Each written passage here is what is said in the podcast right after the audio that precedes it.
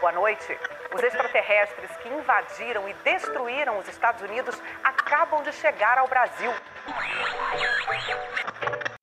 Seus demônios pecaminosos, aqui é um lugar sagrado que abriga somente os espíritos puros. Não é lugar para pecadores como vocês. Saia daqui. Satanás! É você, Satanás?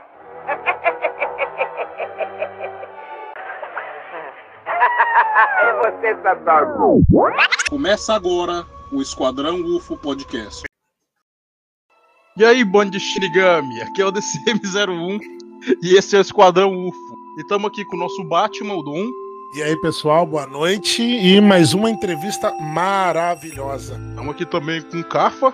Olá, pessoal, mais uma vez aqui em outra entrevista e cada vez melhor aí, né? Entrevistando.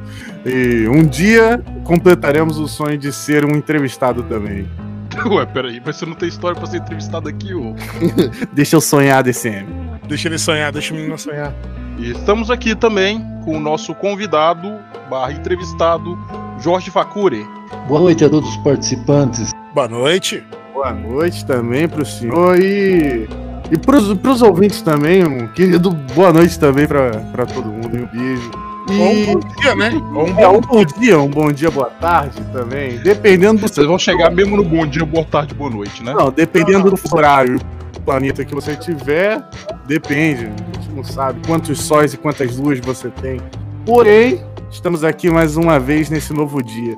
E o nosso entrevistado hoje é, é simplesmente um cara que que a gente deu muita sorte novamente de conseguir entrevistar, porém ele deu muito azar de ser entrevistado pela gente novamente. e pode falar, não, perdão. Maravilhoso, né? E tipo, foi mais um achado, graças aos contatos que a gente vem fazendo. Não, é só, são contatos assim, coisa de outro planeta que faz jus ao nome do podcast. Né? Sim, porque acontece assim que nem a gente acredita como pessoas, né, e histórias incríveis aparecem pra gente, como a história que vocês vão ouvir hoje do nosso querido entrevistado e prepare-se para vocês se é, mas então, Jorge, o senhor pode se introduzir aí, explicar aí qual área o senhor atua? É, para quem não conhece o senhor, claro, você podia explicar aí melhor para gente? Ah, pois não, pois não. Em primeiro lugar, eu quero agradecer o convite do Esquadrão UFO para a gente estar hoje aqui, né, interagindo com vocês aí. Eu agradeço pela atenção e o convite de vocês. É, eu trabalho aqui em Sorocaba, interior do estado de São Paulo, na escola pública, professor de história, e a minha trajetória até aqui tem sido a de pesquisa de ufologia. Eu comecei pesquisando e escrevendo para jornal com 15 anos de idade, na cidade de Tatuí, onde eu vim, e tive a oportunidade de publicar alguns livros, de fazer algumas pesquisas que foram publicadas, inclusive uma na revista UFO. E assim temos vindo até hoje nessa linha aí, né? É isso. Muito bom, muito bom. E qual foi a qual foi o, estudo que foi publicado na UFO? Olha, é, é uma história longa também, porque eu é, em 2003 é, o, apareceu marcas, um gramado numa propriedade particular aqui em Sorocaba, divisa com a cidade de Volta. E essas marcas eram muito perfeitas. Vistas à distância, elas eram exatamente como pouso de naves, deixando uh, a grama uh, escura, é um círculo perfeito. E como estava tendo muito movimento, veio, veio gente de São Paulo, começou a aparecer gente de todo lado aí teorizando. É, eu e meu irmão e mais um, nos unimos com mais duas pessoas que eram um técnico de fotografia e um químico para avaliar o que poderia estar acontecendo. Então, é, foi complexo, porque a, a propriedade particular ela era de um, deixa eu ver se me lembro agora, mas era de uma pessoa ligada ao consulado, a um consulado. E aí nós tivemos três meses de estudo sobre para tentar entender o que estava acontecendo, porque as mesmas marcas apareceram também no gramado do campo de golfe de uma universidade aqui em Sorocaba. Nós precisamos coletar terra, grama e contar com a ajuda científica da, da Faculdade de Agronomia de Piracicaba. Depois de três meses de estudo, nós chegamos a uma conclusão científica, comprovada científica, de que era um fenômeno natural decorrente de fungos no solo que formam um desenho no gramado. E esse desenho, tipo de fenômeno, vamos dizer assim, agronômico, né? Ele já era é, existente e foi pesquisado, inclusive fora do Brasil, e tinha sido ufológico. E não era. Então a nossa pesquisa foi pioneira, né? E a gente praticamente, vamos dizer assim, desfez o mistério. Nós gostaríamos que tivesse sido uma experiência extraterrestre, mas não era. Era algo simplesmente da Terra e como ufólogos científicos nós demos o, a pesquisa por acabada e ela saiu na revista UFO. Uma pergunta dentro desse assunto, rapidinho antes do nosso carro fazer a pergunta. Ah, o senhor recebeu algum tipo de, digamos assim, depois de ter descoberto que era um fenômeno natural, senhor recebeu alguma ameaça, alguma coisa, alguém criticando o senhor por, digamos assim, né, desvendar esse mistério? Teve algum, recebeu alguma ligação, algum e-mail de algumas pessoas? Não, tô falando é besteira. E-mail, e-mail não dá, né? Não, né? Na verdade, se sabe que não, não houve sentido. É, a revista UFO, a partir dessa, de, dessa pesquisa, fez o pedido para que a gente fizesse parte do conselho editorial né? E recebemos parabéns até de uma, de uma entidade de ufologia do Canadá, porque esse assunto também tinha sido pesquisado lá, mas não tinha esse veredicto, né? Então não teve problemas, não. Foi, correu tudo tranquilo. Isso é muito Legal, interessante, legal. porque isso aí é, o que, é aquele que a gente conhece como o, o Fairy Circle. Como é que chama em português? É Fire Círculo de Rings. Fada? Isso. Isso, exatamente. Isso. Exatamente. É, se você pesquisar na internet, você vai ver que a pesquisa que nós fizemos aqui em Caba, ela, é que eu posso dizer? Ela resolveu o mistério. E é diferente daquela. daquela daquele ciclo clássico que vem em plantação em terreno, né? Porque são vários círculos menores, não é caracterizado por. Tô correto? É verdade. É, então. E mudando de assunto, eu sei que o senhor é conhecido pelo. pelo relato, pelo. pelo acontecido que o senhor recebeu cartas e trocou cartas por muito tempo, não é? Isso. E, e eu queria saber do senhor. O senhor mandou e depois recebeu a carta. E qual foi a reação que o senhor teve de imediato quando recebeu a primeira carta e depois, quando o senhor teve uma análise aprofundada sobre o ocorrido? Qual foi a reação e se você foi cético quanto a isso, sobre a carta e as cartas que vinham? Em algum ponto o senhor foi cético. Ah, entendi. Então, as, as cartas que eu recebi, todas eh, foram decorrentes do fato de eu ter enviado, em 1981, uma carta para o Clube da Comunicação da revista Planeta. Era uma época que nós não tínhamos internet ainda, e pelo menos operante aqui, e a carta saiu. E muito inocentemente eu pedi na carta que queriam contato com extraterrestres que estivessem em missão na Terra. Aí, evidentemente, depois que a carta foi publicada, eu recebi correspondências de vários estados, de várias cidades, e tinha muita brincadeira, tinha muita coisa ligada a filosof filo filosofias religiosas, crenças, eh, pessoas curiosas, algumas pessoas com psiquismo doentio declarado, dá para perceber pelo de carta. Então foi uma experiência assim que eu fui aos poucos vendo que estava bem bagunçado o negócio e evidentemente eu não tinha aquilo que eu almejei. Mas quando foi fevereiro de, no, de 82, 82, chegou uma carta diferente do sul de Minas Gerais, escrito por uma moça chamada Eliette. Tinha oito folhas, com uma letra muito linda, um português impecável. E ela dizia me conhecer e dizia ser representante daquilo que eu estava procurando. Foi a primeira vez que eu senti uma diferença numa carta, uma seriedade, uma profundidade. Mas evidentemente assim, um pouco de descrédito, né? Porque a gente nunca vai ter certeza de nada, né? Um- uma pergunta dentro desse assunto mesmo. Ah, Jorge, Oi. a virada. Qual foi a carta que, tipo assim, te impactou? Que você falou, opa, isso aqui é sério, isso aqui não é brincadeira, isso aqui não é ninguém tirando gozação com a minha cara. É? Lógico, se eu poder, fal poder, fa poder falar sobre essa carta, será, tipo, interessantíssimo pra gente. Qual foi essa carta que despertou todo o sentimento que o senhor estava esperando, né? Quando o senhor publicou a carta, o senhor buscava a resposta. Qual foi a carta que te deu a resposta? Então, olha, eu posso dizer seguramente que foi justamente esta carta que chegou em fevereiro de 82, de Minas, ela me impactou. Porque quando eu abri, Não tinha uma saudação, não tinha um oi, não tinha nada. Começava exatamente assim: O que queres de nós? E essa pergunta, ela estava carregada de tanta energia que eu realmente fiquei parado assim na leitura. E aí ela foi discorrendo sobre quem, ele, quem eram eles, o que eles estavam fazendo aqui, por que estavam aqui e por que estavam me escrevendo. Nossa, então eu e- considero essa carta que veio de Minas realmente a que causou um impacto psicológico muito grande. Realmente é uma coisa de, de peso, né? Ainda mais nós que somos muito ligados a coisa. Como a gente vê, por exemplo, eu consigo me colocar no lugar de receber essa carta. Eu ficaria, mesmo se, se fosse só simplesmente alguma coisa que fosse, sabe, só pelo fato de eu não saber o desconhecido, o proceder daquela carta, daquilo que eu tô recebendo, já me pegaria e eu entendo completamente como que o senhor deve ter. Não, completamente, porque eu não passei por isso, né? Mas eu entendo o que que o senhor passou. De certa forma, em grau menor, entendeu?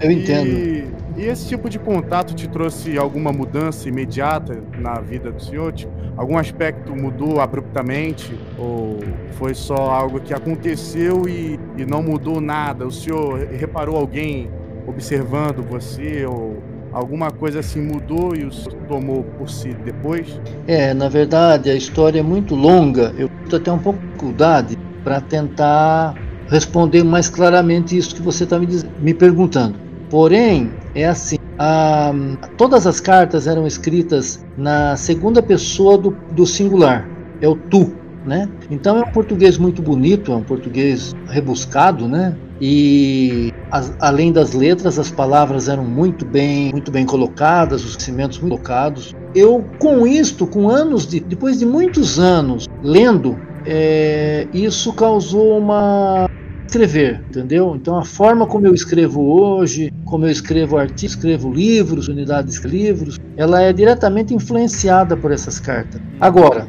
dentre os conhecimentos que foram passados, evidentemente que teve muita coisa que entrou dentro de mim como uma gravação subconsciente, porque uma coisa é você ler um livro de forma natural, ou ler uma carta de forma natural. A outra é você, estando com uma idade ainda muito jovem e com a emoção à flor da pele, ler algo. Então aquele conteúdo, pela via da emoção, ele grava mais forte e mais profundamente em você. E uma das coisas que a, a carta dizia logo de início era: escolha muito bem entre ser luz ou ser trevas, porque se você ficar no meio termo, não será nem luz e nem treva, será penumbra, e penumbra não é nada. Penumbra é ausência da luz completa e também não é a treva. Nossa! Caraca, cara. É, então eles tinham esse tipo de ensinamento. Filosófico. Então teve. É, esse tipo de ensinamento, entendeu? essas cartas teve, têm efeito ativo até hoje no trabalho que o senhor faz, nos livros que o senhor escreve. Então, de certa forma, teve um impacto é, positivo nisso tudo, né? Ah, com certeza. Elas, elas foram bastante definidoras, influenciadoras da, da minha escrita, do meu pensamento. Muito embora também eu não posso deixar de citar que ao longo dos anos teve muitas passagens, experiências que foram traumáticas e negativas. Hum, então, Eu gostaria de que o senhor comente, lógico, né? Se isso não for ferir nada com o senhor, assim, algo que o senhor possa falar abertamente. ah, às vezes a gente pega tanto pela parte do glamour, de tudo que aconteceu, as pessoas acabam ficando encantadas, como nós ficamos encantados com a história do senhor, mas saber da. Lógico, se o senhor quiser comentar sobre isso. A parte Claro. negativa disso tudo. Qual foi a parte negativa que isso trouxe para o senhor? Qual foi o impacto? Qual, como o senhor conseguiu lidar com tudo isso? Olha, para responder essa pergunta, eu vou ter que entrar num- numa trama complexa, viu? Não tem Pode, problema. Estamos, não, estamos Vamos. Não tem problema, a gente está aqui pelo senhor. Eu Certo. falei senhor. Gente, desculpa, ele falou que pode chamar de, de você, mas mania uma hora a gente. Tá, ó, vou tentar, eu vou tentar resumir, porque bom, uma tentativa aí, vai. Os prime as primeiras pessoas que escreveram, os primeiros que escreveram, eles se identificaram como oriundos de um planeta chamado Areli, portanto eles são chamados arelianos, e eles têm uma presença na Terra em várias bases subterrâneas, não é só em Minas Gerais. Eles conhecem a mensagem do Cristo, conhecem a, digamos assim, a força cósmica da, da bondade e, e eles têm um trabalho antigo aqui já. Sucede. E eles têm como vizinho um planeta chamado Esfer. Isso lá no sistema deles, tá? Que é muito distante daqui. Esse planeta Esfer é, é onde tem o povo esferiano, que são muito belos, eles muito belos, são de tecnologia muito avançada, porém eles não têm a moral que nós temos, eles não têm o conceito que nós temos. Então, para um esferiano, por exemplo, se ele estiver aqui na Terra trabalhando e tiver um ser humano que comece a causar muito atrapalho, o esferiano pode simplesmente liquidar esse ser humano e resolver o problema sem conflito moral. Nossa. Já os arelianos não fazem isso. Os arelianos não fazem isso. E aí o que acontece? A partir de um determinado momento, eu fui, foi me dado ciência através das cartas, várias cartas instrutivas, que é, esse povo esferiano tinha recebido uma licença para estar trabalhando conjuntamente com os arelianos. Embora eles tenham conceitos diferentes, tenham visões diferentes, mas eles têm interesses mútuos. E aí tinha uma areliana, que era uma, uma areliana, tinha uma esferiana que era uma pessoa muito importante que passou a estar na base. Só que aconteceu o quê? Essa pessoa siriana, ela ligou para mim em outubro de 1982, ela conversou comigo de forma cochichada, eu não ouvi a voz dela, ela disse que tinha sentido um ímpeto grande de conversar comigo, porque sentiu que eu, que eu, que eu era um buscador muito sincero e que ela tinha todas as condições de responder tudo que eu precisava, tudo que eu queria.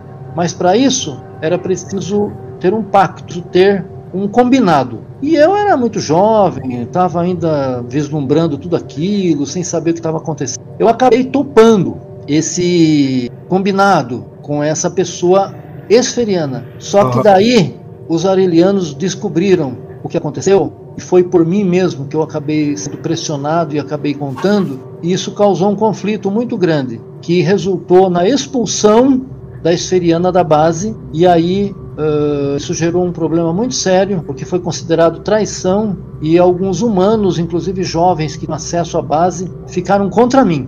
Nossa, nossa. É, ficaram contra mim.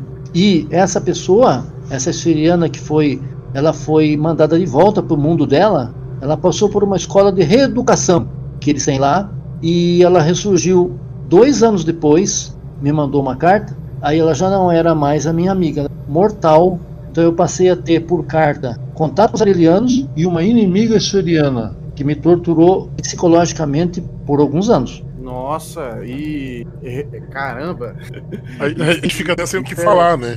É, porque é uma coisa assim que a gente não tá habituado a, a, receber esse tipo de coisa com tantos detalhes, né?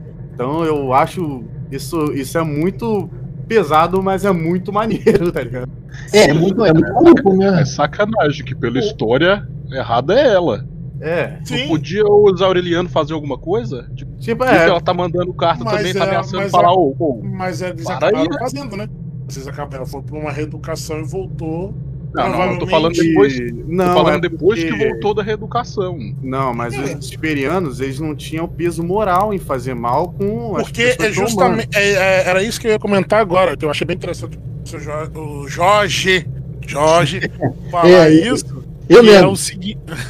que é o seguinte: uh, às vezes nós aqui, as pessoas que acreditam uh, no, na questão UFO, a gente tem muito a nossa moral cristã. Até um criminoso, ele tem uma base de moral cristã. Ele tem essa base, todo mundo. Porque a gente, querendo não, é forjado em cima disso. E, cara, a gente às vezes é muito ingênuo de acreditar que seres de outros planetas têm a mesma moral que a nossa. É, é, simples, é só olhar o que os espanhóis fizeram com os índios. Essa é bem simples. É, a, gente um... a gente segue esse negócio, então, porque o, o a pessoa que é. O, esferiano vai ter a mesma concepção disso. A mesma moral? Não. É, porque... até porque não somos esferianos, somos humanos. E tem uma outra coisa, como isso, a moral, ela está muito ligada a como a gente interpreta as coisas. Por exemplo, uma coisa bem simples. Você pisa numa formiga, você não sente nada. Mata um cachorro e quase morre junto. Você acha não, absurdo? Eu mal, eu me sinto mal, cara. Entendeu? Mal é, é, tudo. Isso, isso, é tudo questão de moral. Entendeu? Hum. Uma formiga não é nada. Uma largata não é nada. entendeu? Um animal um pouquinho mais, digamos assim, que a gente tem um apreço maior, que é um cão, um gato, tipo, se mata, é, a gente entra numa revolta gigantesca. Ou uma vaca. Uma vaca a gente não Entendeu? liga. Isso, é, certos animais a gente não liga. Então, eles podem nos ver simplesmente como um animal, entendeu? Só mais uma coisa aqui na Terra, só mais um tipo de evolução aqui. Ah, é só mais um ser. Nem fede nem cheira pra gente. É, então, Jorge, é, eles já chegaram a tocar no assunto, o que, que eles faziam aqui na Terra, para que servia essa base? Bom, eles disseram que tem nas bases subterrâneas, eles têm telas que seriam como telas de computador, de TV, só que grandes, onde eles eh, acompanham tudo que acontece aqui na superfície. Algumas vezes eles intervêm nos fatos, em outras eles não intervêm, porque eles percebem que é questão de livre-arbítrio humano, é questão que eles não têm o direito de intervir.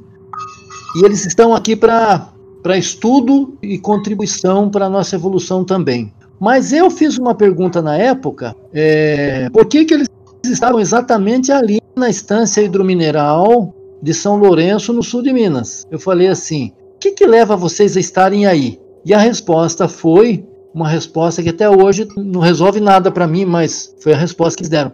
Por causa da água. É, Aí, ó. Eu tava vendo o Evangelion.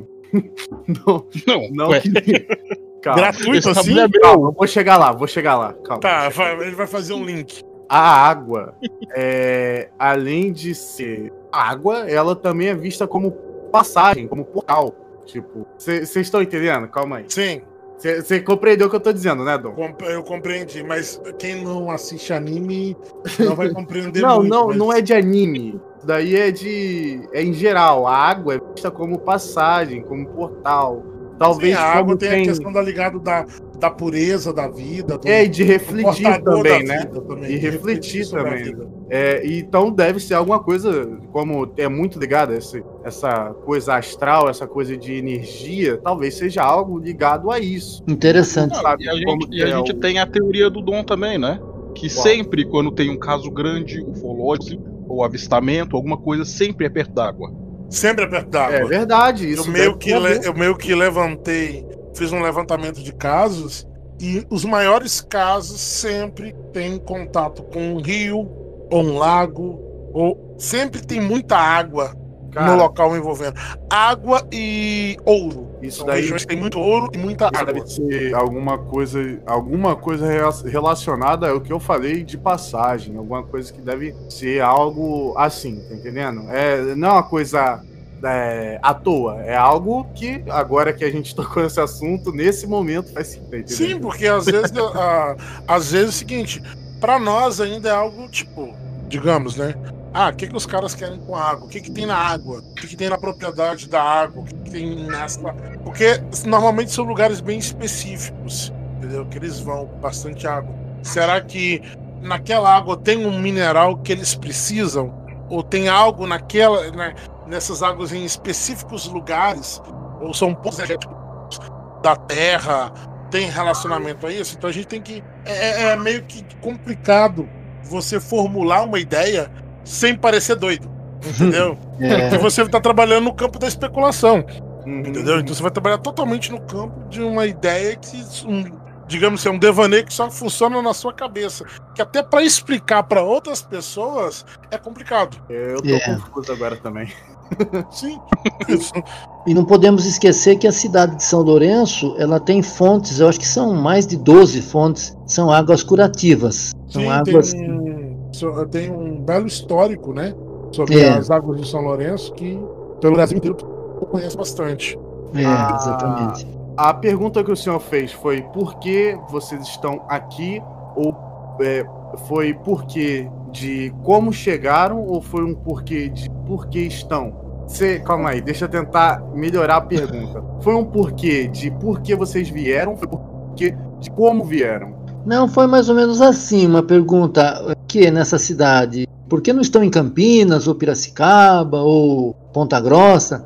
Aí eles responderam, "Ah, por- estamos aqui por causa da água. Ah, então é- era a água que tem algo. Porque tem água em outros lugares. Então é espe- especialmente aquela água. Isso. Tô entendendo. E também, é, sobre- já que a gente tá falando sobre o porquê, você já se perguntou por que eu? E se sim, o que, que você deduziu disso? Pera aí que eu não entendi muito bem. É, esse- esses acontecimentos todos, as cartas, todo esse contato todo, você já se perguntou por que isso está acontecendo especificamente com o senhor, com você no caso? Ou é, se sim, eu queria saber por quê, qual- o que, que você isso sobre essa pergunta.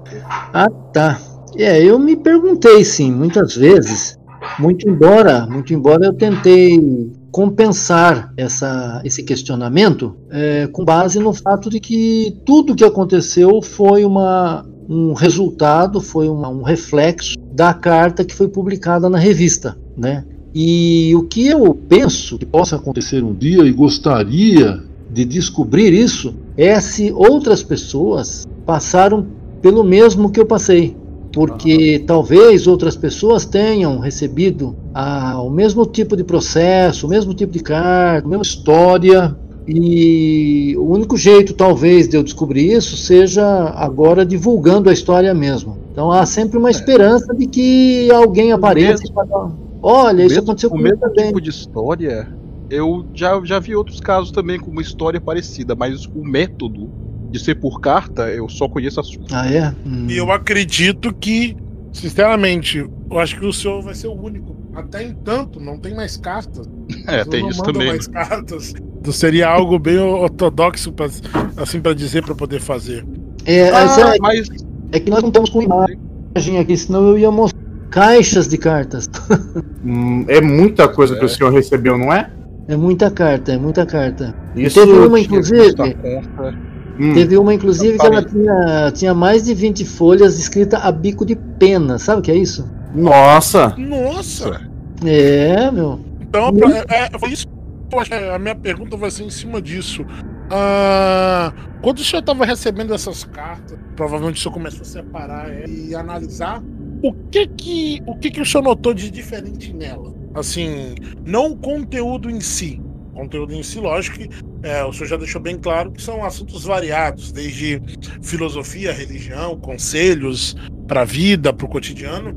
Mas assim, o que, o senhor notou de diferente nelas? Ah, o modo da escrita, o modo de cada pessoa. A cada carta tem um jeito, ah, digamos assim, que as pessoas falam. Dá para você saber qual o método de cada carta foi escrita? Olha, é, é muito curioso.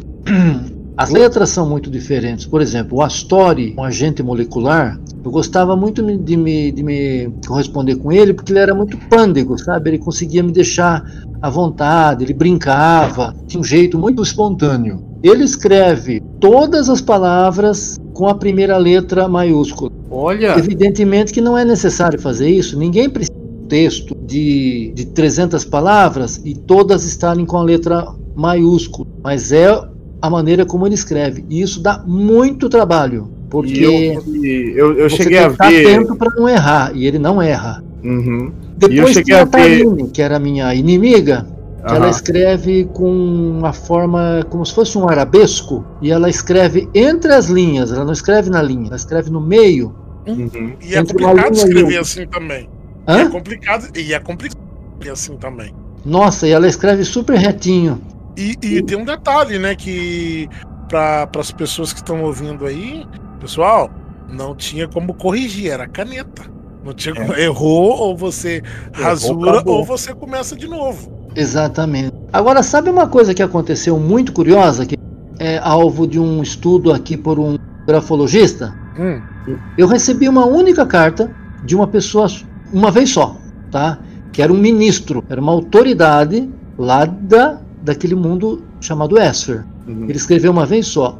Eu passei essa carta para um amigo há muito tempo atrás. Esse amigo já é falecido. Ele era professor de desenho técnico na Escola Industrial de Tatuí e era pesquisador de ufologia, inclusive. Aí ele pegou e falou assim para mim: Jorge, essa, essa, essa carta, ela não tem.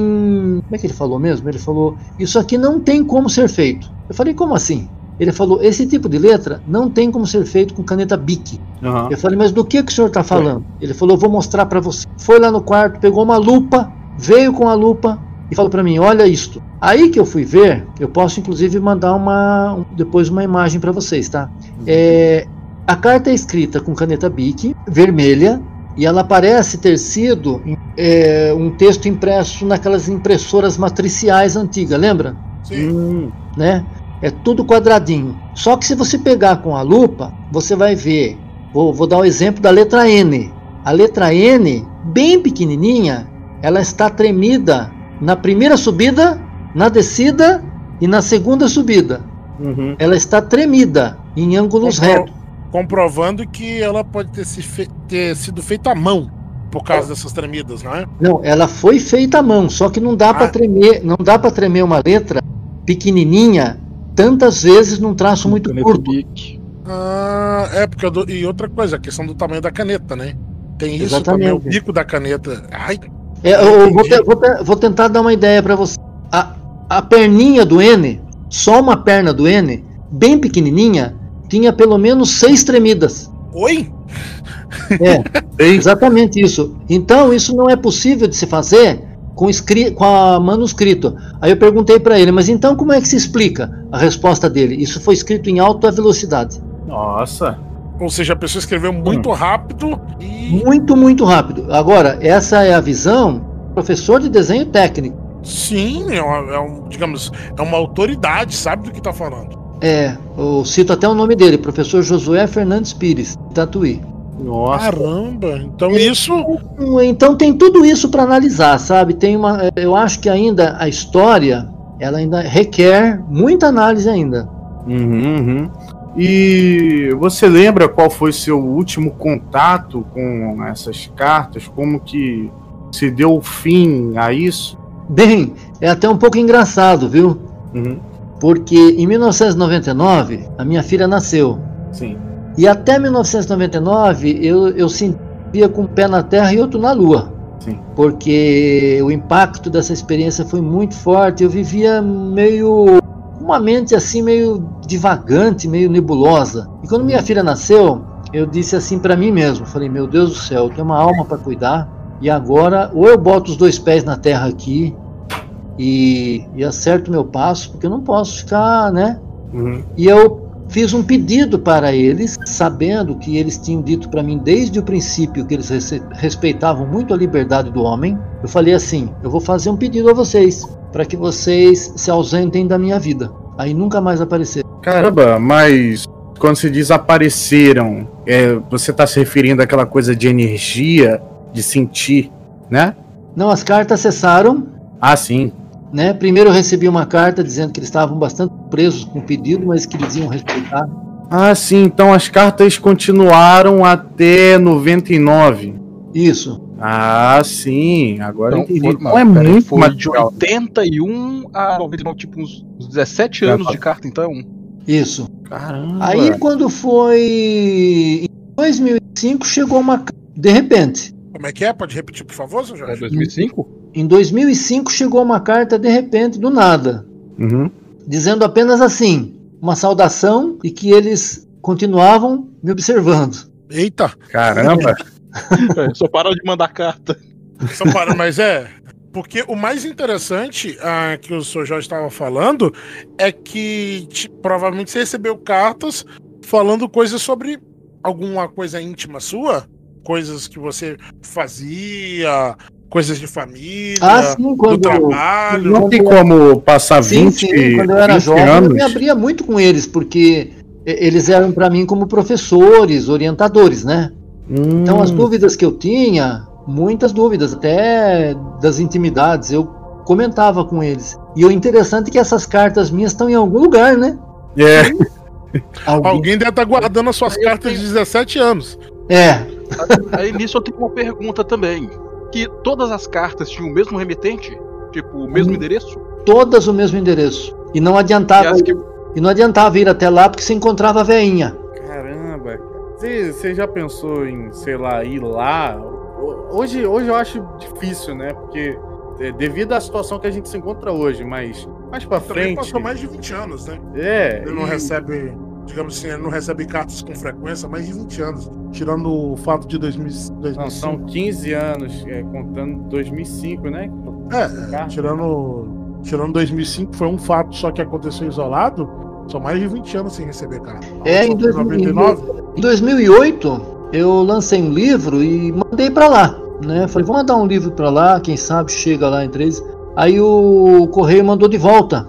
Hum, É, o correio devolveu o livro pra mim, escrito assim: destinatário não encontrado.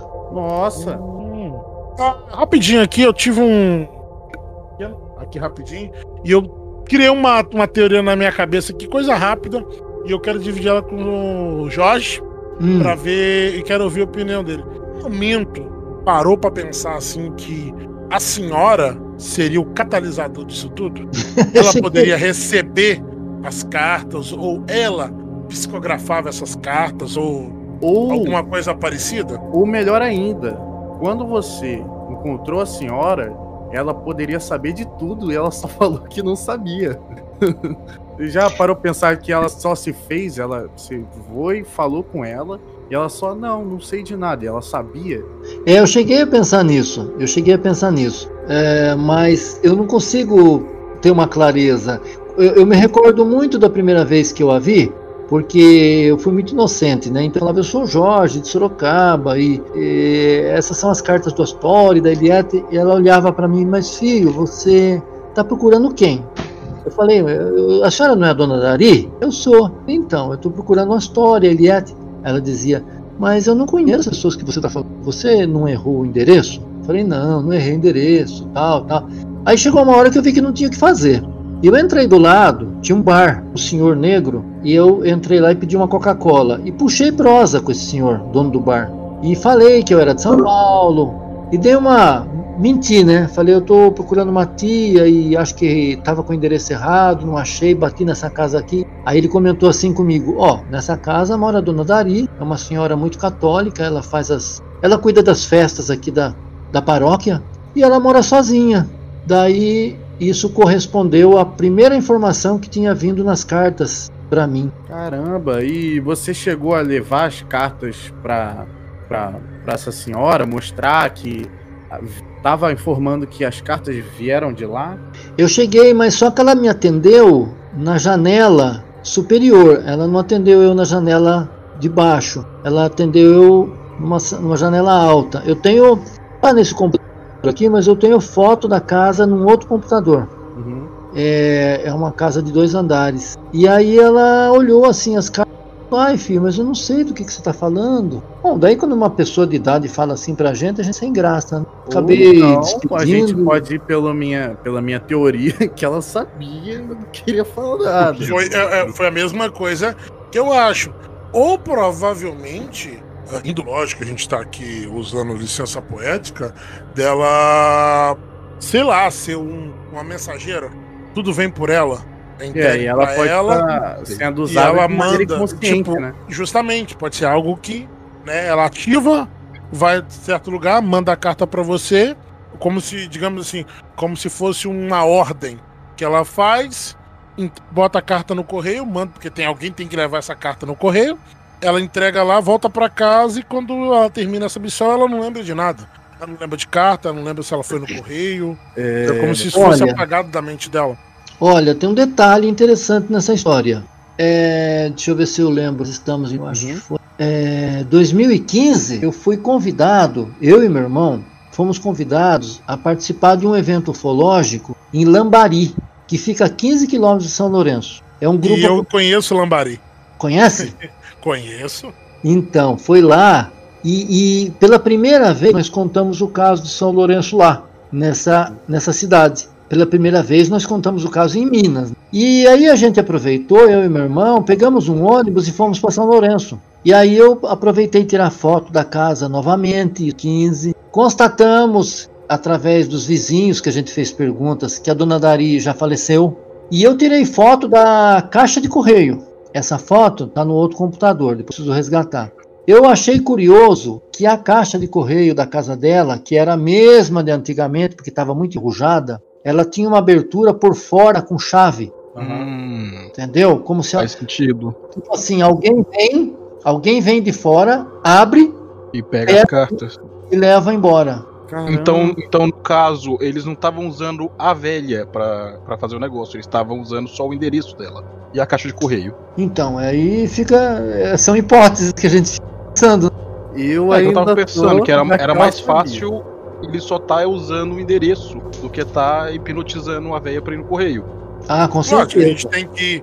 A gente vai do racional ao, é, ao limite. Porque, É, vamos embora. porque tipo, é, é- é algo surpreendente. É. O- às vezes as pessoas, ah, não, o cara, por exemplo, visão mais racional seria, não, alguém só tá usando o CEP dela pra poder mandar essas cartas. Que aí, se perguntar pra ela, ela não sabe de nada. Uhum. Porque nessa época a carta era tecnologia, né? É, a Não, carta mas era pra é pessoa meio de idade. poxa. É. Eu vou, eu vou contar uma passagem que eu lembrei aqui, tá? Uhum.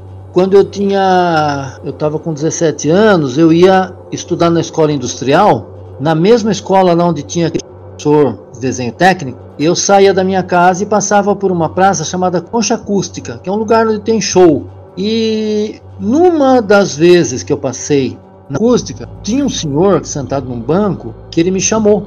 Eu peguei, ele fez um sinal assim, "Shh, shh, vem aqui. Eu peguei, fui, fui lá e ele eh, veio com uma conversa meio estranha, entendeu? Umas, umas, umas conversas de. É, coisas assim, sexualidade, entendeu? Essa pessoa. E eu estranhei. E ele começou a falar uns negócios e tal. É, dessas pessoas que, que chamam os garotos, né? Uhum. Aí tudo bem, beleza. Mas eu peguei e falei, não, eu não tô, não tô interessado em nada não, tal. E aí eu passei nos, nos outros dois dias subsequentes, ele estava lá e chamou de novo. Aí chegou uma carta de Minas, dessa cidade aí, falando, que ela tinha várias instruções. Uma das instruções era mude o caminho da escola, Hum, mas não explicava por quê. então, é, realmente você eram tutores, eram pessoas que tinham, além de ter voz ativa na, na sua vida, né? Porque eu creio que você seguiu as instruções, né? Sim, Então, é, é uma coisa que realmente teve, teve influência, tanto positiva quanto negativa, na sua vida. Sim, é, hoje, analisando tudo à distância, né? Analisando tudo sem a emoção, porque na Ter época. uma perspectiva mais longe melhora, né? Enxergar as coisas. Isso, exatamente. Tentando neutralizar aquele mundo. de- Hoje, enxergando de, de longe assim, eu vejo como tudo como um grande jogo. Uhum. Houve um jogo entre luz e sombra. Houve um jogo entre os arelianos, que tinham uma visão mais suave, mais, vamos dizer, positiva, e os esferianos, que tinham uma visão né, perigosa, é, dissimuladora. E eu fui envolvido numa série de coisas, passei por. Eu tenho mais uma pergunta dentro desse assunto mesmo. Uma coisa que deu um estralo aqui. O senhor já parou pra pensar que o senhor não estava chipado? Por isso que eles sabiam bem onde o senhor estava, o que estava acontecendo ali. O senhor já passou isso pela cabeça do senhor?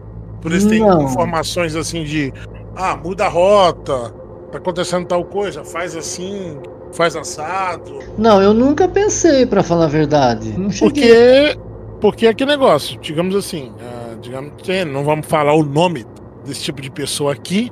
Provavelmente eles te mandam uma carta para você trocar de rota, ah, justamente aquela rota estava acontecendo esse tipo de situação desagradável com o senhor.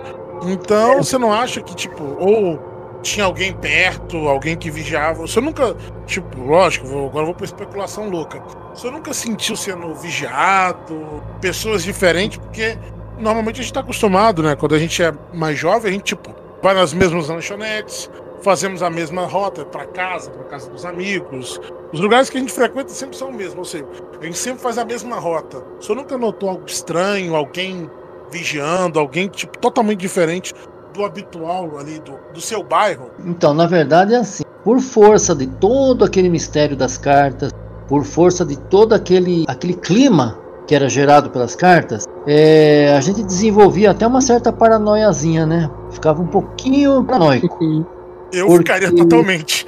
Eu ficaria totalmente. E às vezes quando eu tava na rua, às- vezes eu percebia na rua alguém me olhando mais do que o normal. Aí eu ficava pensando, será que esse aí é deles lá? Aí a pessoa baixava a cabeça, daí eu já ficava naquela minha, daqui a pouco a pessoa ia embora, e eu ficava na dúvida, não tinha coragem de perguntar. Então, Porque então eu vivi muitos contexto- momentos. Eu vi- passei, contexto, passei muitos momentos assim de esquizofrenia paranoide. É É, porque, tá- tá certo. tirando de contexto, se você parar pra pensar, você tá na rua, aí você olha uma pessoa normalmente, você tá muito paranoico com isso, do nada alguém chega pra você e pergunta, você é um alien aureliano? Não tem como, entendeu? Tipo, pra, pra pessoa que tá Ah, recebendo velho. isso, se coloca no lugar. É verdade. É um negócio É, mas, delicado, hein? É, realmente. é, mas eu, tô- Não, não, eu outra entendo, coisa, né? mano. Esse é, esse é o tipo de experiência que faz um cara ficar às três da manhã com uma katana numa mão e uma Glock na outra, né? Ó, eu vou aí é falar pra você, ó, essa história, ela é tão doida, ela é tão maluca, ela tem tanta coisa, porque não, não dá tempo de eu contar, né? Que teve um lance dentro dessa história que eu considero que foi, olha, eu diria que foi quase um crime, viu? Não, mas aí que tá, não tem problema. O senhor Porque- já, já vamos fazer o convite que o senhor tá convidado pra vir mais vezes. O senhor tem história pra. Porque, olha, teve uma coisa, teve uma coisa que afetou muito minha família, sabe? Uhum. Eu acho que isso, isso não podia ter sido feito, porque é, teve uma carta que dizia que quando eu nasci, é, logo após o meu nascimento, saiu mais uma criança muito pequena, muito muito pequena mesmo, que ela foi separada pela enfermeira e que essa criança foi comprada numa questão de tráfico. Aí eu Nossa. perguntei para minha mãe, falei: "Mãe, nasceu alguém além de mim?" A minha mãe falou assim: "Olha, filho, você nasceu, estava tão passada, o parto foi tão difícil e eu só lembro quando me apresentaram você. Agora, não sei dizer, ela falou, é uma coisa muito estranha falar uma coisa dessa. E aí, com o tempo, eles falaram que esse irmão meu é, apareceu lá em Minas Gerais, se chama Vander Massari, e é telepata nato. E com o tempo, sabe o que aconteceu? Esse irmão passou a me escrever também. E ele tinha uma letra parecida com a minha. E ele escreveu várias cartas. E aí, teve uma época que a gente estava se correspondendo com o pessoal aqui de Americana, que era um pessoal que lidava com parapsicologia. E veio em casa um cara, não sei se eu vou tomar a liberdade de contar, contar o nome dele inteiro agora aqui, posso, Não, depois- não, não precisa. se- porque ele representa uma empresa grande, mas ele se chama Vanderlei. E ele veio em casa e ele falou que era detetive particular, tal, e na época eu muito inocente, falei para ele que eu precisava investigar um assunto que eu tinha um suposto irmão lá em Minas e que tá. Daí ele falou para mim, "Ve- me veja as cartas. Ele um bloco grande de cartas de Vander e levou e disse assim para mim: por coincidência eu estou indo para amanhã, amanhã para São Lourenço. Eu achei uma coincidência. Passado um tempo, o que aconteceu? Eu recebi um- uma comunicação desse Vanderlei que ele sofreu um assalto e ele me mandou um boletim da Polícia Rodoviária de Jundiaí constatando que o carro dele foi roubado com todas as minhas cartas. Conclusão: eu fiquei sem as cartas. Não se constatou que essa pessoa era detetive ou não, não sei. Uhum. E de repente pode ter sido que essa pessoa entrou dentro da minha casa e era um agente deles, entendeu? Ou Hoje eu então, já penso tudo isso, já nem sei mais o que pensar. ou pode ser uma teoria muito louca, mas ou então poderia ser até seu irmão não querendo se mostrar. Olha, mas o cara tinha, o cara já tinha, não, o cara já tinha um cin- já tinha, já era cinquentão na época. Ah, tá. Então, então, então tá certo. Não, eu- Não, ele tinha o perfil, porra. Perfil do Ray Você conhece- depois você conheceu seu irmão em pessoa, não é? Você ia saber se, se fosse. Não, eu tô, tô assumindo aqui que depois você conheceu esse irmão em pessoa, não é? Ah, é, inclusive.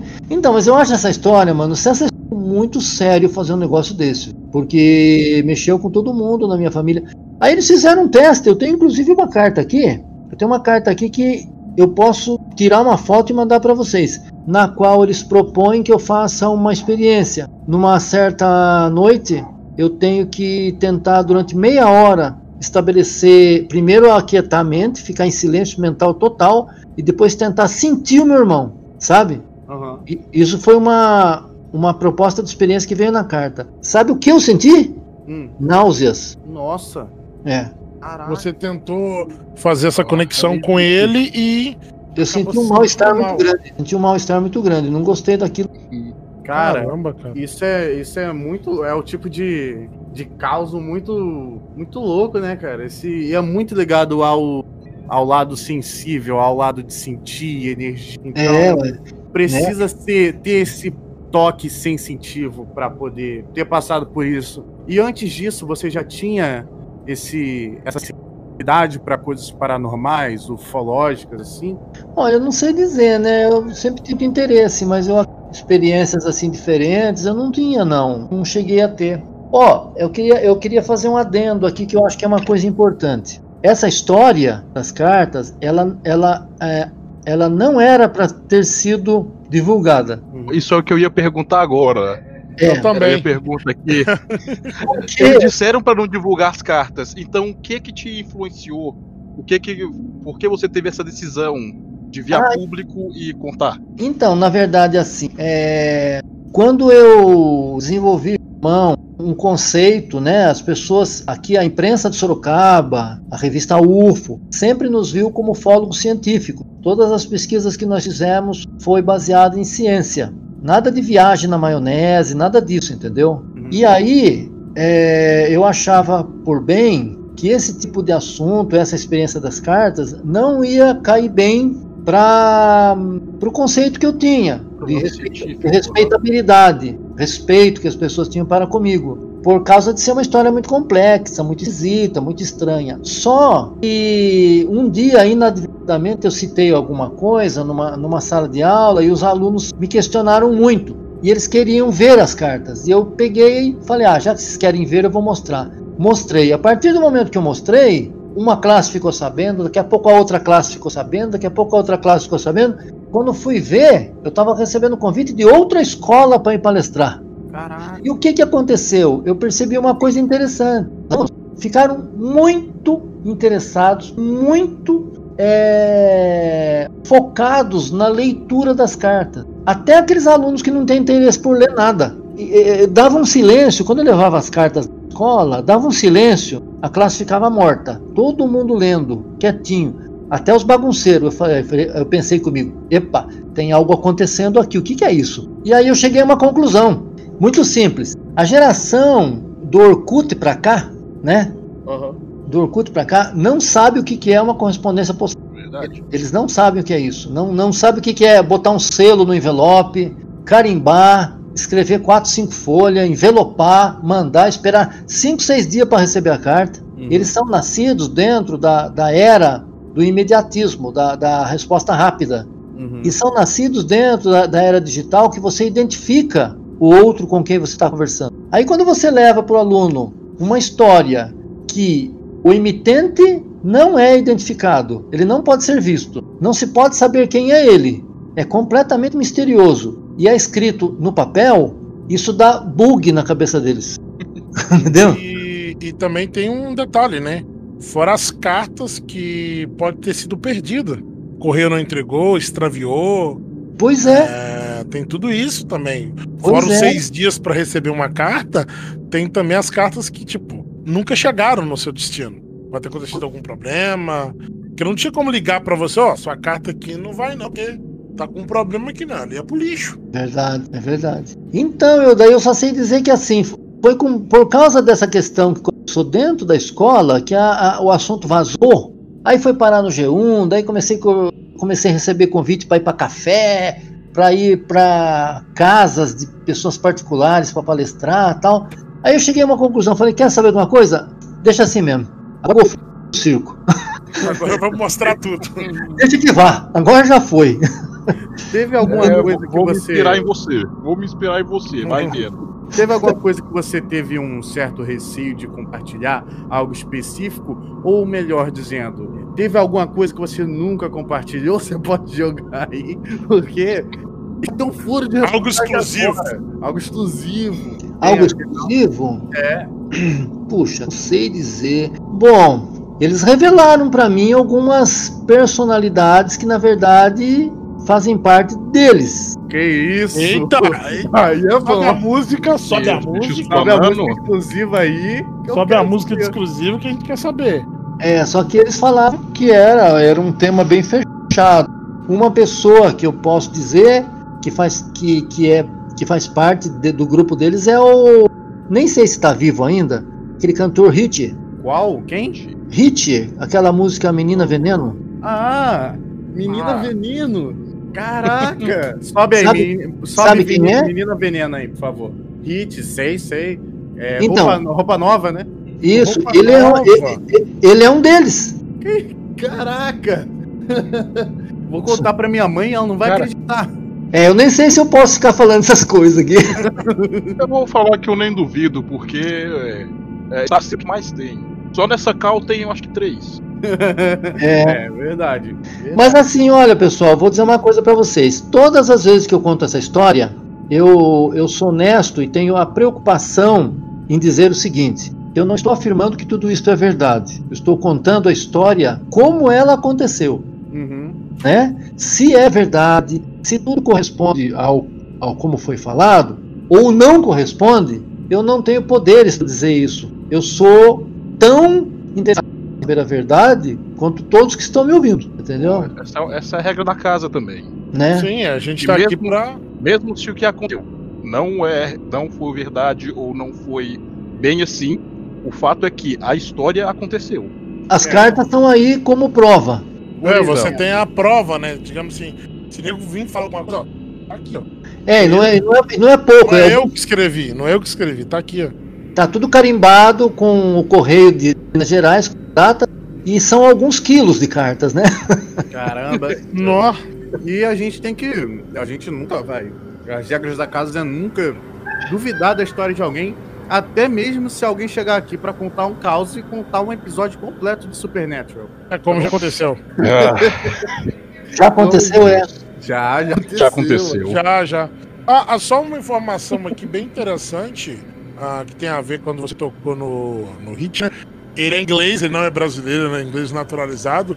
E a questão da música, a nerdice é, uma, é terrível. A questão da música Menina Veneno é de um tema que ele tirou da esposa de um nazista chamado Ishinkok. Nossa! A própria Menina Veneno é por causa que eles, eles tinham um campo de concentração que, né, fazia o que? Coisas abomináveis com as pessoas. Então, tema da música tem tudo a ver com a questão da esposa desse grande, grande né, entre aspas, oficial nazista. É muito estranho, porque no caso ele é esse povo amoral. Sim. Entendeu? Que não tem. não sente culpa pelas coisas. Ah, Mas ele é, é melhor ficar por aqui, eu não vou ficar falando. É, não, vamos, É. não vamos entrar em detalhes, né? Comprometedores. Daqui a pouco estão ligando pra mim aqui, tá doido? é? Eu tenho, eu tenho, eu tenho minha última pergunta da, da rodada aqui para fazer pro senhor. Pois não. O senhor já tem essa. O senhor já tinha essa conexão desde criança? A curiosidade é algo que foi passado para você? Ou o senhor sempre teve a curiosidade sobre o mundo esotérico, místico? Sempre te encantou? Ou você teve um. Igual no meu caso, teve o meu avô, no caso do DCM, teve o avô dele. Teve algum mentor que te introduziu a, a esse mundo? Ou foi algo que você descobriu por conta própria? Na verdade foi um start, que eu sofri em 1978, tipo um gatilho, entende? É, eu vi uma notícia no Jornal Nacional, eu acho que na época era o Sérgio Chapelin ainda, que tinha aparecido um objeto voador em forma de peão em Brasília e que a Força Aérea Brasileira estava de prontidão. Quando eu ouvi aquela notícia, é, ela entrou de tal maneira na minha cabeça que eu não consegui dormir. Eu fiquei a noite inteira pensando, mas esse peão é da onde? Quem é que está dentro dele? Aí deu o start para eu começar a me questionar. E aí eu abrindo a revista Manchete, não sei se alguém lembra dessa extinta revista, Tem, eu lembro. lembra? É, tinha uma, um livro que a gente mandava buscar para o reembolso postal, chamado Toda a Verdade sobre os Discos Voadores de Hal Bloom e Judy Bloom, um casal. Aí eu encomendei esse livro. A partir desse instante eu entrei no mundo da ufologia. A partir Caramba. desse instante. Foi o, o start em mim. E aí aconteceu tudo, né? Depois veio o jornal, a minha ufologia, a publicação da carta na revista Planeta e a decorrência de tudo isso aí, que é um mistério até hoje. Muito Então, então foi algo bem, digamos assim, bem comum, né? Você não teve nenhum mentor que te introduziu nada. Você simplesmente viu uma natural, matéria, né, foi algo natural. Pô, bem interessante. Foi uma matéria e um algo natural. A única coisa que acontecia um pouco até engraçado é que eu tinha uma professora de português chamada Almira Porciúncula, que está viva ainda e é minha amiga, ela ainda com 86 anos. É, eu levantava na aula e ia contar para ela sobre as observações que eu fazia do céu noturno. E ela, coitada, o que que ela podia fazer, né? Aquele- menino contando aquilo. Aí ela falou assim para mim: você tem que procurar o professor Josué Fernandes Pires. Ele estuda esse assunto, que é aquele professor lá do desenho técnico. E aí eu passei a, então a procurar o professor e ele me levou em algumas vigílias. Ele fazia vigílias, ele levava telescópio, levava binóculo, tudo. Aí ele, ele me induziu nessa questão das vigílias. Inclusive eu tenho um presente dele aqui guardado em casa, já falecido. Posso mandar uma foto depois para vocês. Como ele era artesão e fazia muitas esculturas, eu tenho guardado aqui em casa um ET de 2,20 metros de altura. Nossa! É uma estátua que ele fez. Cara, manda essa foto que essa vai ser a capa do episódio. Vai ser a capa do episódio. Se eu, Eu puder tiver do lado, se eu puder Ah, tirar lado assim do do seu do lado, vai perfeito. ser maravilhoso. É, Vou é mandar para vocês. É um ET, é um ET famoso porque ele fica na entrada recebendo tudo. É o bom anfitrião, né? Botar na, na entrada. É, o pessoal empresta ele, vem pedir para mim. Aí já chegaram a pedir até esse tem punk. Muito bom, muito bom. Mas viu, pessoal? Eu não sei se a gente já falou demais. Não, Se a gente quer deixar um bom. gostinho. Quer deixar um gostinho pros ouvintes. É, Pode dar tudo pra ele. dar- É, então, eu tô verdade. disposição. Quando quiserem, a gente tá por aí. É isso. perguntar a última coisa aqui pra despedir, que é sobre o seu trabalho de autor, então, seus livros. Hum, É, eu só vi um que foi aquele é, assim me contaram não, assim me, sobre con- o que que é. assim me contaram, ele é, são histórias narradas por pessoas de Sorocaba. É, é um tipo de trabalho que eu faço que eu escuto qualquer pessoa, não precisa, não precisa ser nenhuma pessoa famosa, pode ser pessoa o vizinho lá, ele conta a história pra mim, eu gravo tudo num gravador digital, depois eu vou ouvir tudo novamente, vou rascunhar, depois vou digitar e vou transformar a história dele numa mini biografia. Nossa, maneiro. É, daí Muito bom. fico super feliz, né, por ter a história dela no livro e tal. Eu escrevi dois, dois livros dessa natureza, com histórias Muito de legal. sorocabanos. A gente faz quase a mesma coisa, só É, que pela porém, tem áudio. Vocês fazem em áudio, né? É, a gente só faz em áudio. Ao o vivo. Único, o único errado aqui é só a gente. O resto tá tudo bem. É, mas, mais, uma, um- mais uma pergunta aqui. O, o livro, qual foi o primeiro livro que você escreveu? Que te deu uma- o start para escrever esses livros? Qual foi o primeiro, digamos assim, a sua primeira obra?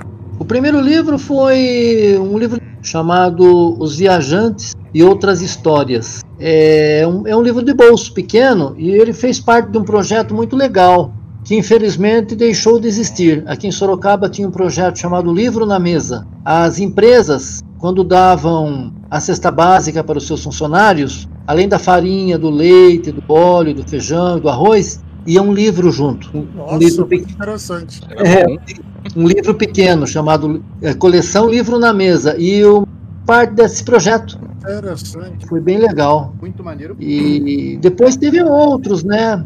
Eu também fiz a pesquisa sobre o caso Mariquinha, que é um caso ufológico de Sorocaba.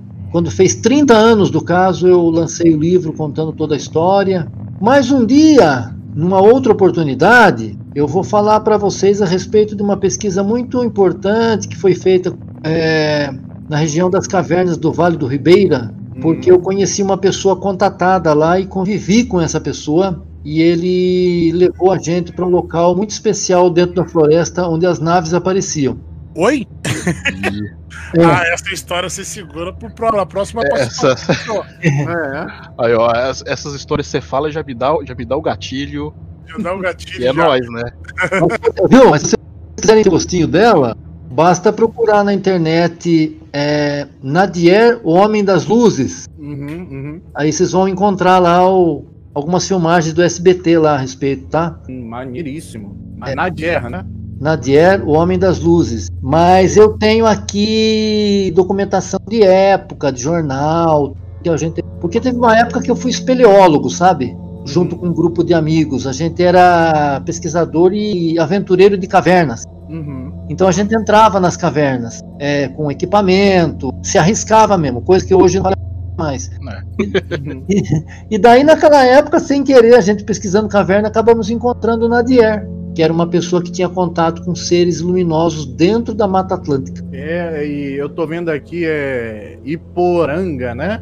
Isto, Iporanga. Iporanga, é interior de São Paulo, correto? Isto. Aqui, aqui, é, aqui é informação, Esquadrão UFO. É, nós temos. Informação do Google, né? Vamos deixar o link aí, vamos deixar o link aí pro pessoal. Vamos deixar os links citados aqui. Isso aí já é outra. Daí, todo mundo. Isso aí é outra coisa que eu ia falar também, né? Pra despedir. É, Jorge, você tem algum link de uma loja, de alguma coisa que as pessoas podem comprar os seus livros? Cara, então, o que acontece é o seguinte: tá tudo acabado, tudo esgotado. Mas, se alguém quiser obter o livro por. Como é que chama mesmo aquela leitura digital? É? Forma É, digital, o PDF. PDF? não, aquele outro que você tem. O e-book. O e-book. Isso, se alguém quiser e-book, tem um livro meu que tem 21 contos, inclusive tem um que envolve coisa meio extraterrestre, que tá na Amazon. O e... E qual é o nome Amazon, do, né? Do livro? É Rubião o Velho. Rubião o Velho, você aí que quer uma boa leitura, então Rubião o Velho, só dá uma olhada lá, o e-book na Amazon. E é Vamos isso. deixar o link aqui também, vamos deixar o link pro pessoal procurar aqui, tá com um precinho top. Isso Beleza. aí, olhadinha lá. vai valer a pena, tá? Eu só já vou Joinha. te adiantando. E é isso, eu acho que é isso. Eu queria deixar minhas considerações aqui finais e agradecer novamente o Jorge por ter participado do, do Esquadrão. Também falar que vocês podem escutar também mais sobre o que a gente tem para falar nos episódios anteriores do Esquadrão e no Briga no Parquinho. Briga no Parquinho não tem nada a ver com o que a gente faz aqui, mas eu te garanto que vai ser tão divertido quanto. Então dá uma olhada lá. Dar uma olhada nos links também e fala aí, Dom. Lá no Briga do Parquinho vocês vão conhecer um outro lado nosso. Um outro lado, digamos assim, Do engraçado. lado de outro planeta. Talvez. Acho- Talvez é Acho engraçado. até errado falar do que aqui, É viu? até errado falar do Parquinho aqui, porque aqui o assunto é sério. Que quem escuta o Parquinho e nos ouve aqui fala, não é a mesma pessoa. É verdade, Hum. cara. E deixa aí com o Dom também a- os adeus aí. Pode falar, Dom, dê seus vereditos finais. Cara, que história incrível. Como gravar entrevista tá sendo tão bom para nós. Nosso podcast tá cada vez nos deixando mais. A gente saindo né, dos casos clássicos que a gente já pesquisou. O assunto às vezes fica massivo, porque todo mundo. É porque Já o caso falou desse comum é. O caso comum é sempre havia um negócio. Isso, Ah, e a gente tá acordei. E a Acordei gente- andando na rua. como já aconteceu comigo, né? Mas isso aí o pessoal escuta lá no- no- nos causos lá. E, tipo, a gente tá falando com uma pessoa que viveu e vive ainda com tudo isso. E o mais interessante, que é, digamos assim, é mais complicado de ter, o cara tem provas do que ele viveu. Não é devaneios da sua cabeça, ele tem provas escritas, é, provavelmente fora os relatos que ele passou. Então, cara, pra mim eu só tenho que agradecer a presença do, do Jorge aqui hoje e pra mim eu aprendi muita coisa aqui, muita informação boa. Eu passo também a bola, eu passo a bola pro nosso querido host. É eu. Não, primeiro eu tenho que agradecer muito o Jorge por ter vindo aqui. É realmente é uma história fantástica, como falou. Obrigado. Muito maneiro. E, de novo, aqui agradecendo. Tem alguma coisa pra falar, Jorge, antes de tudo, antes de concluirmos esse episódio? Ah, eu também quero agradecer a vocês pe- pela, pelo interesse em ouvir a história, tá? Foi- É um prazer ter novos amigos aí, né? Uhum. E acho que foi uma, uma oportunidade muito legal aí, muito boa. Fiquei feliz. Maneiro, Então, tá maneiro. convidado para vir de novo quando quiser. Isso aí, pra contar mais relatos pra gente. A gente vai. ah, a gente tá com a ideia mais pra frente aí, eu vou comentar com o, o senhor de novo, automático. Vou com você, né? Ah, a gente tá, tá com uma ideiazinha aqui, depois a gente vai dividir com você aí, vamos ver o que, que você acha. Tá bom, Hum. legal. Então, é isso. Quer, quer terminar, ODC? É, só terminar aqui, só falar o adeus. E, e digo mais, vou me inspirar no Jorge e vou soltar o negócio tudo do Raimei um dia. Não vou dizer quando não, porque eu me embolo tudo nessa merda. e adeus. Vai botar fogo no circo. Ah, Então pega ali o Cafa Blues.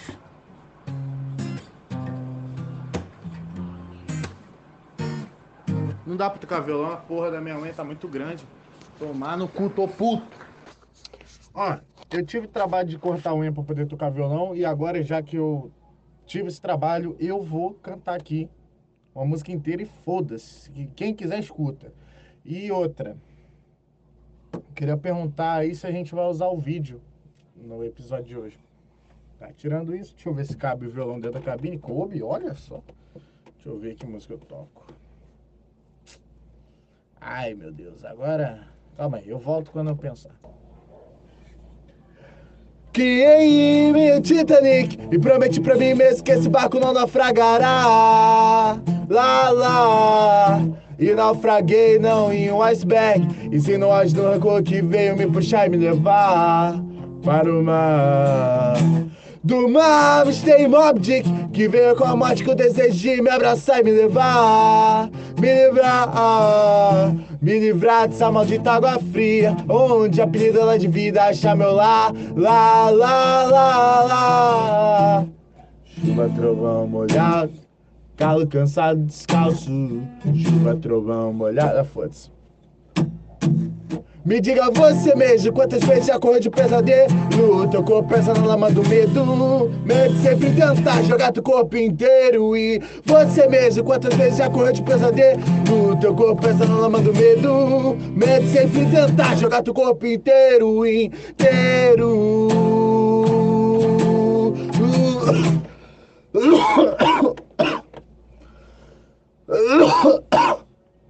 Ai caralho